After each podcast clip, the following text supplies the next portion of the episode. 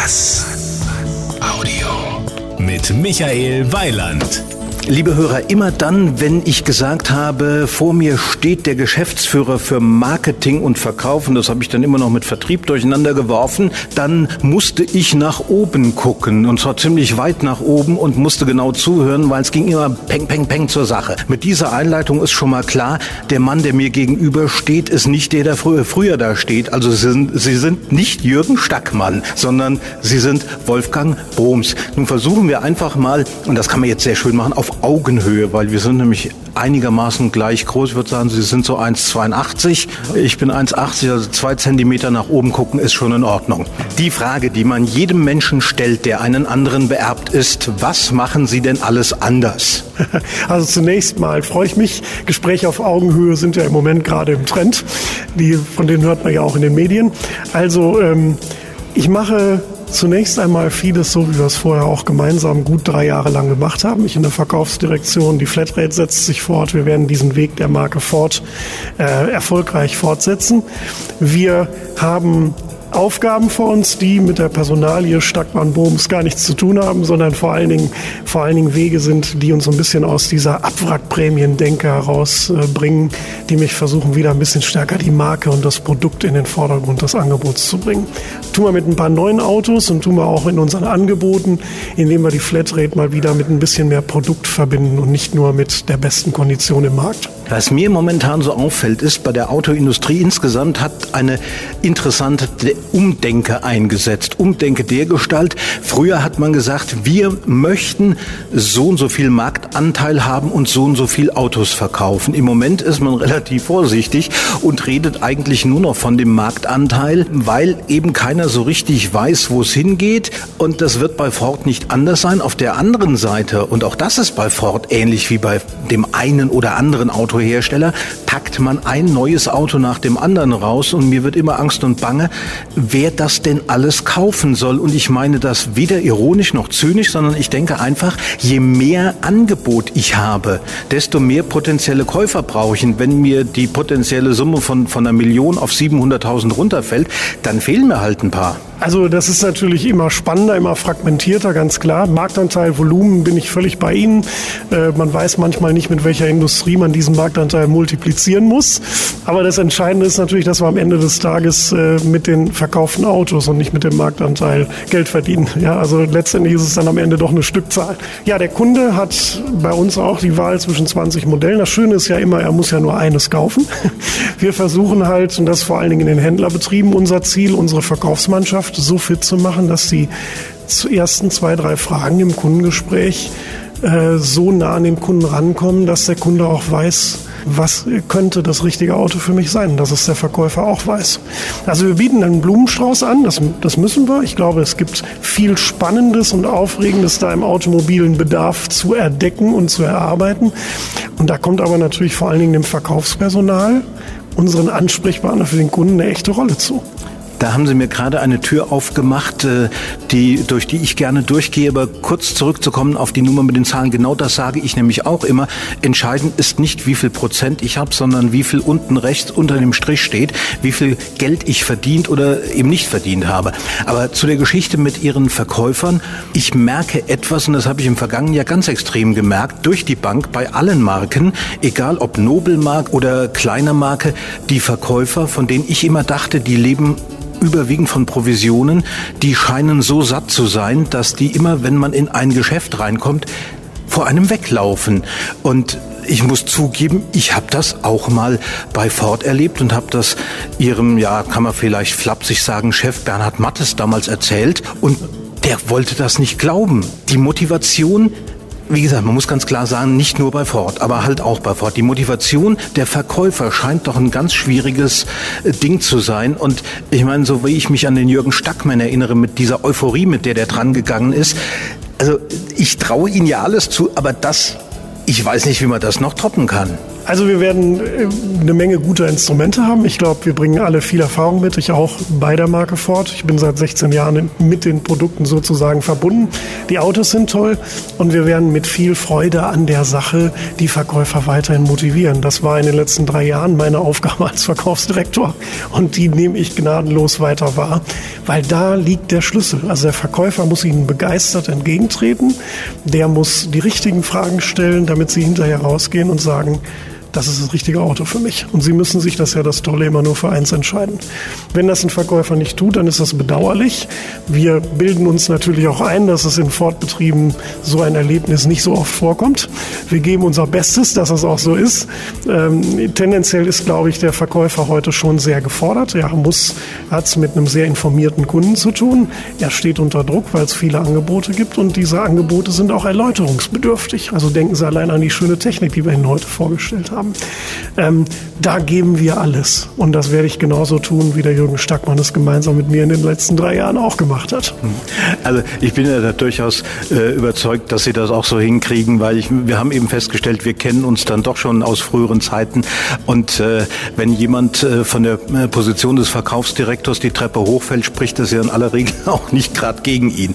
Ähm, was mir ähm, zum Thema Verkäufer noch so durch den Kopf geht, ich bin zum Beispiel, ich wäre ein ganz schlechter Verkäufer, äh, obwohl man das vielleicht nicht glauben würde, weil ich ja im Prinzip äh, eure Autos oder auch die eurer Wettbewerber im Radio natürlich in Anführungsstrichen verkaufe, aber mir muss keiner Geld dafür geben. Also ich muss keinem sagen, du leg mal 15, 20, 40.000 Euro auf den Tisch. Also für mich ist, äh, ist diese Geschichte natürlich ein, äh, insgesamt ein bisschen einfacher was mir mal jemand erklärt hat, da ging es ums Verkaufen. Sie sagen, wir haben doch die Technik und diesen, das, das ist doch alles ganz toll. Gehe ich heute eigentlich von aus, dass es nur noch minimale schlechte Autos geht, gibt. Mir hat mal jemand erklärt, du musst jemandem etwas geben, was er nicht kaufen kann. Also zum Beispiel diese Idee, die Sie da haben, gut, 29 Euro ist sicherlich äh, keine echt hohe Summe, äh, aber das sind vielleicht so Instrumente. Das sollten Sie mal erklären.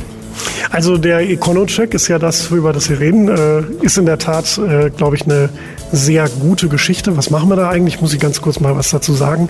Unsere Ford-Partner werden ab Juli ähm, unsere Kunden, die mit Ford-Fahrzeugen, die jünger als Baujahr 1998 sind, einladen, zu ihnen zu kommen, auf der Suche nach Spritbar, Spritsparpotenzialen, nach Kostensenkung an den Fahrzeugen.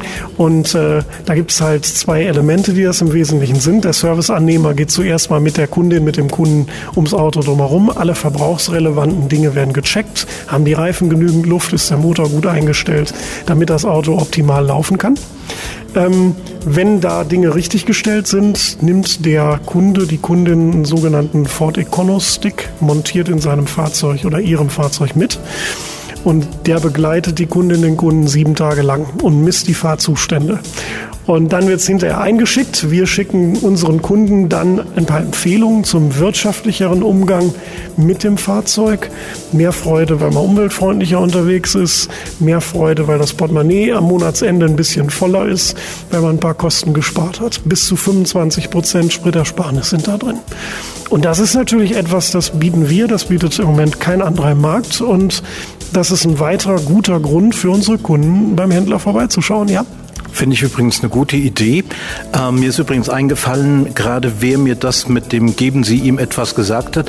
Das war damals noch eine Marke Ihres Konzerns, der Jeffrey Scott bei Jaguar mit den Jaguar Days. Da konnte man eben nur hinkommen und konnte sich da keine Einladung kaufen. Da musste man Jaguar-Kunde sein. Aber auf Ihren, Ihren Stick zurückzukommen. Ich kann mir vorstellen, der eine oder andere wird sagen, nee, nee, nix will ich da haben. Nachher kommt die Polizei und entdeckt den Stick und ich war zu schnell und dann brauchen die mich nicht mehr zu knipsen. Wie nehmen Sie denn den, den Leuten die Sorge, dass man ihnen da einen Strick draus drehen könnte? Also ähm, wir werden nachweisen können, einmal mit den Fahrzuständen, dass die ja nicht regional bezogen sind. Also der Econostick erfasst ganz einfach nur unabhängig Fahrzustände, Geschwindigkeiten, Schaltzeitpunkte, alles, was da gemessen wird an der Onboard-Diagnose, ist rein fahrzeugbezogen und nicht in irgendeiner Art und Weise verwendbar.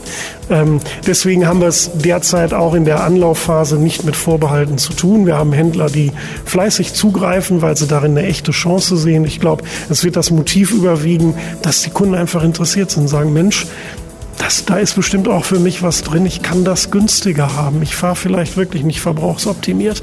Und der echte Knaller dabei ist, dass diese größte Spritersparnis erstmal in der Begutachtung des Fahrzeugs liegt. Luftdruck 0,5 unter Empfehlung, Motor nicht so richtig eingestellt. Da kann man schon 10, 15 Prozent sparen und das lässt auch die 29 Euro gleich ziemlich klein werden.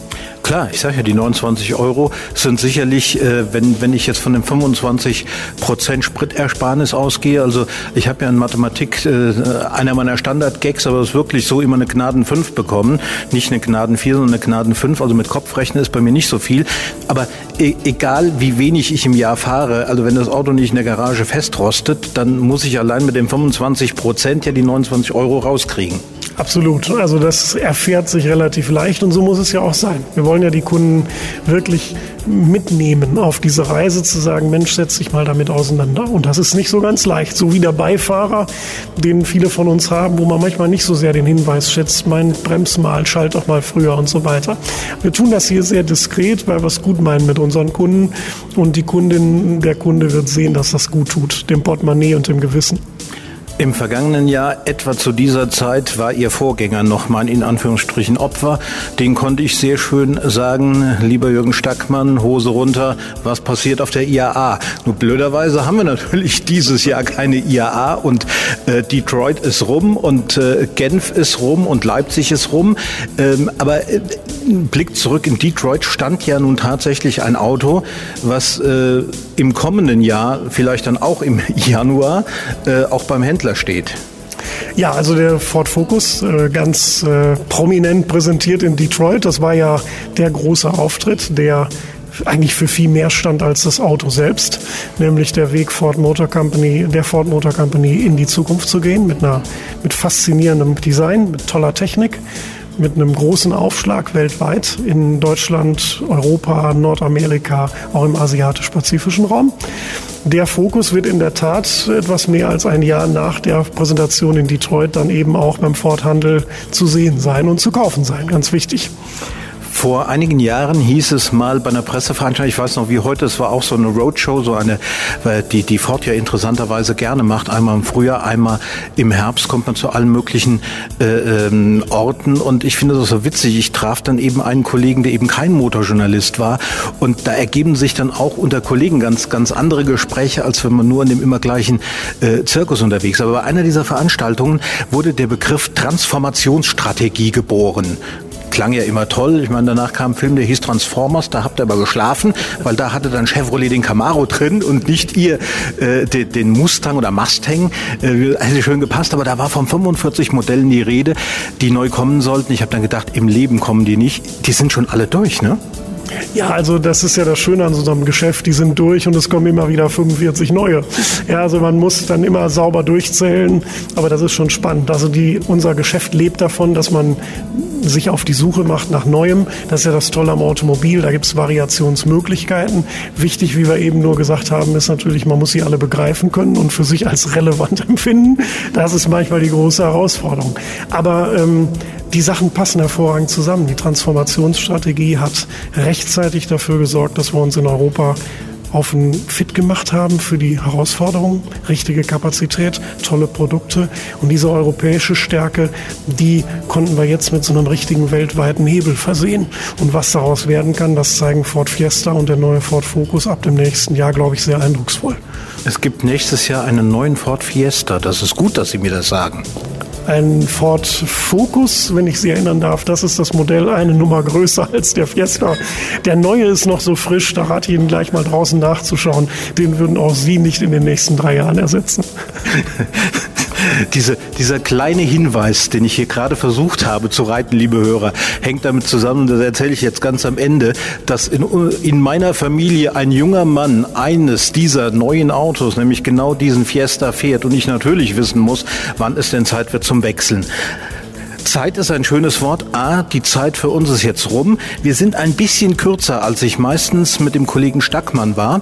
Das spricht aber nicht gegen Sie, sondern hängt einfach damit zusammen, dass wir noch ein bisschen Fleisch uns aufheben für äh, nächste Zeiten und sind wieder bei dem Wort Zeit. Wann sind denn Ihre berühmten 100 ersten Tage vorbei? Also das dauert noch ein kleines bisschen. Das wird im Juli sein. Ich habe jetzt mal das erste Drittel hinter mich gebracht und es macht jetzt schon viel Spaß. Also ich freue mich nicht nur auf die kommenden 70 Tage, sondern auch auf die vielen hundert danach. Dann mache ich Ihnen jetzt ein unmoralisches Angebot, wenn Sie in 60 Tagen Lust haben, Bilanz mit mir zu ziehen, dann komme ich gerne zu Ihnen nach Köln und dann setzen wir uns in Ihr Büro und dann reden wir über die ersten 100 Tage des, jetzt darf ich nichts falsch machen, Wolfgang Bohms. Herzlichen Dank, komme ich gern darauf zurück. Vielen Dank. Das war ein Beitrag von Michael Weiland.